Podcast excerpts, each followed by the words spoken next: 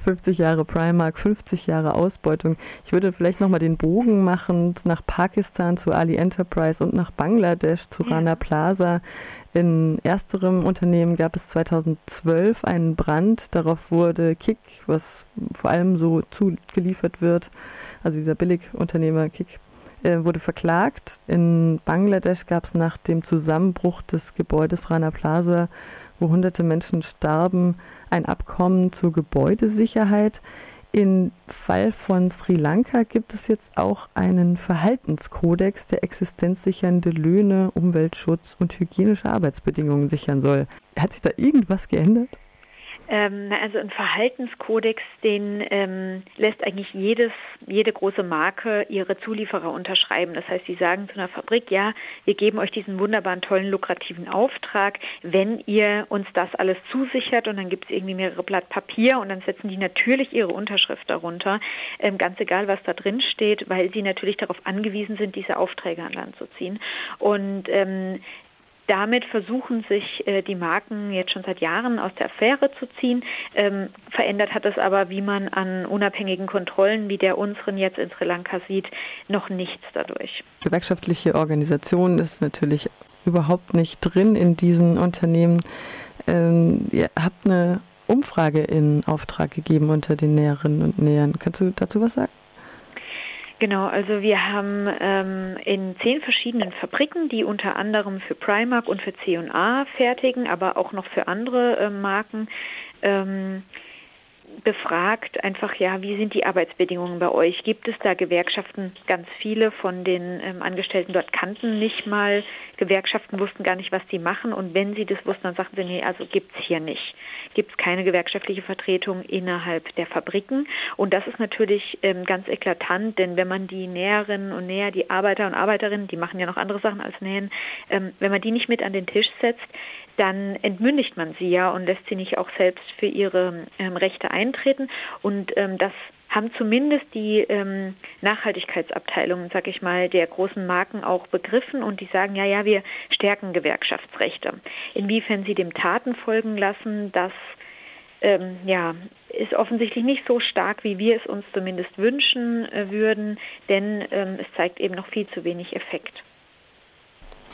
Ihr habt eine neue Studie rausgegeben zu Fast Fashion und unter Fast Fashion, um das vielleicht nochmal kurz zu erläutern, ähm, versteht ihr Mode, die einfach so billig ist, dass man sie vielleicht teilweise sogar gar nicht mehr wäscht oder eben nach einmal äh, tragen einfach wegwirft, so wie ein Kaugummi oder ein Papiertaschentuch. Was besagt denn eure Studie zu Fast Fashion? Ähm, also die besagt einerseits, ähm, dass es verheerende ähm, Auswirkungen gibt, auch auf unsere Umwelt, dadurch, dass wir so mit, mit Mode, mit Kleidung umgehen. Also, dass man wirklich ähm, ja, so eine Billigmode konsumiert und sagt, na, es ist so günstig, wenn sie nach einmal tragen, wenn mir sie entweder nicht mehr gefällt oder ähm, ich ähm, oder sie dann schon kaputt ist, ist es nicht so schlimm, dann werfe ich es einfach weg. Dadurch entstehen riesige Müllberge. Jedes Jahr 92 Millionen Tonnen Müll, der teilweise ja noch nicht mal verrottet, weil immer mehr Kunstfaser verwendet wird ähm, wenn das Zeug dann mal gewaschen wird, was tatsächlich immer noch die Regel ist, aber ich habe wirklich von Fällen gehört, wo ähm, gerade Jugendliche sagen, hm, so ein Primark-Shirt, da spare ich mir das Waschen, das ist so günstig. Ähm, aber wenn es gewaschen wird, dann gelangen dadurch alleine durch Wäschen von privaten Haushalten in Deutschland ähm, jede Woche so viel Plastikmüll als Mikrofasern in die Meere, ähm, wie wenn wir drei oder 3,3 Millionen Plastiktüten einfach in die Meere werfen würden. Und ähm, zusätzlich bedeutet das, dass die Mode auch immer schneller wechselt, dass man also jede Woche neue Sachen in den Läden haben möchte. Ähm, und das bedeutet auch, dass die Arbeiter und Arbeiterinnen, die das herstellen, immer schneller liefern müssen. Und dadurch entsteht ein hoher Zeitdruck, Überstunden, die müssen an Wochenenden, an Sonntagen arbeiten. Und ähm, ja, und ein Preisdruck ist natürlich auch noch dabei, weil die Mode muss ja natürlich auch sehr günstig sein. Und das bedeutet eben auch Hungerlöhne für die Arbeiter und Arbeiterinnen desaströse ökologische und soziale Standards, also bei den Zulieferern, Zulieferern von Primark, ganz nach dem Motto Kind of Care, but don't really. Ihr habt hier ein Foto von einem T-Shirt, was bei Primark tatsächlich wohl im Verkauf ist, abgedruckt. Es wird davon berichtet, dass sich die Leute, die Arbeiterinnen und Arbeiter nicht setzen dürfen, nur während des Mittagessens. Sie müssen Überstunden machen, Kredite aufnehmen, um überhaupt ihre Existenz, ihre Existenz zu sichern. Was wäre denn nach euren Vorstellungen das weitere Vorgehen? Also nach unseren Vorstellungen würden sich auch die großen Marken mal ernsthaft mit Taten wirklich dem widmen, was sie in ihren Nachhaltigkeitsberichten jetzt schon eine Weile versprechen. Das heißt, sie würden sich unabhängig kontrollieren lassen, sie würden Transparenz walten lassen in ihrer Lieferkette, also auch den Kunden und Kundinnen, aber auch uns als NGOs und Gewerkschaften ähm, Einblick verschaffen in die Prüfberichte, in ähm, ja, ihre Maßnahmenkataloge, was sie eben so wirklich tun und auch ähm, ja, wie das so voranschreitet. Und sie würden ihre ähm, Einkaufspraktiken ändern. Also das ist so ein Punkt, an den sie sich bisher noch nicht herangetraut haben. Es wird immer viel gemacht, wird ja, wir machen schon Schulungen für die Arbeiter und Arbeiterinnen, dass sie über ihre Rechte Bescheid wissen. Aber ganz profan gesagt, wenn die Marke nicht einen vernünftigen Preis zahlt für die Kleidungsstücke, die sie der Fabrik abkauft, dann wird die Fabrik auch keinen vernünftigen Lohn an die Arbeiter und Arbeiterinnen zahlen können. Das ist eine Milchmädchenrechnung, aber so ist es nun mal und das zeigt auch ähm, unsere Studie jetzt wieder, dass ähm, solange nicht mehr gezahlt wird, wirklich auch ähm, nicht mehr ankommen kann unten bei den Näherinnen. Also zum einen ist es natürlich unsere eigene Verantwortung, wie wir konsumieren. Zum anderen habe ich jetzt gerade auch euer Heft hier ähm, vor mir liegen, Präsente, die Nummer mhm. zwei. Mhm. Und äh, der Titel dieses Hefts ist Schluss mit Freiwilligkeit. Also es geht auch um verbindliche Unternehmensverantwortung. Ähm, da ist es ganz gut, ähm, dass du am Anfang den Fall von Ali Enterprise, dieser ähm, Fabrikbrand in Pakistan, angesprochen hast.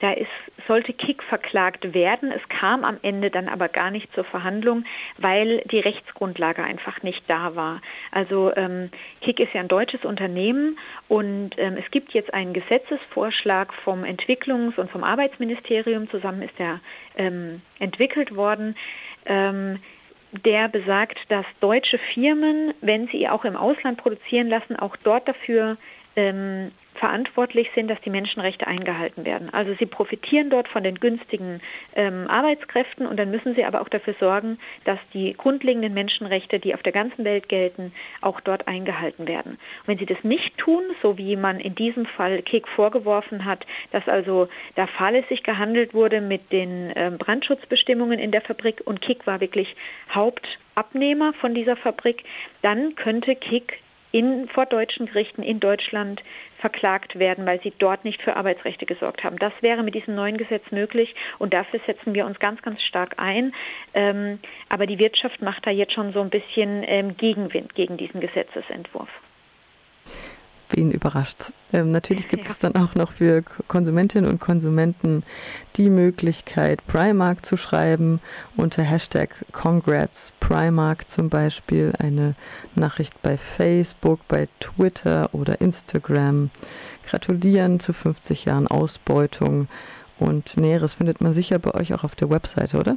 Genau, also unter Material ähm, oben unter dem Reiter gibt es gerade auch noch zwei Postkarten, wenn man eher so für das ähm, äh, wirklich auf Papier geschriebene Wort ist, dann ähm, kann man eine Postkarte an Primark schicken und da einfach nochmal fragen, was tut ihr denn konkret, um diese Bedingungen zu verbessern. Auch einfach das zeigt denen, oh, unsere Kunden wollen, dass wir da handeln. Also da kann man den Druck erhöhen.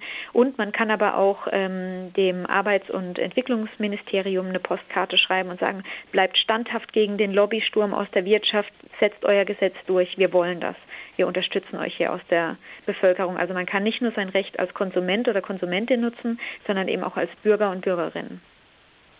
Und dann wollen wir hoffen, dass es in Sri Lanka gar nicht erst so weit kommt wie in Pakistan oder Bangladesch, dass nicht erst hunderte Menschen sterben oder verstümmelt werden müssen, dass sich mal wirklich was an den Bedingungen ändert.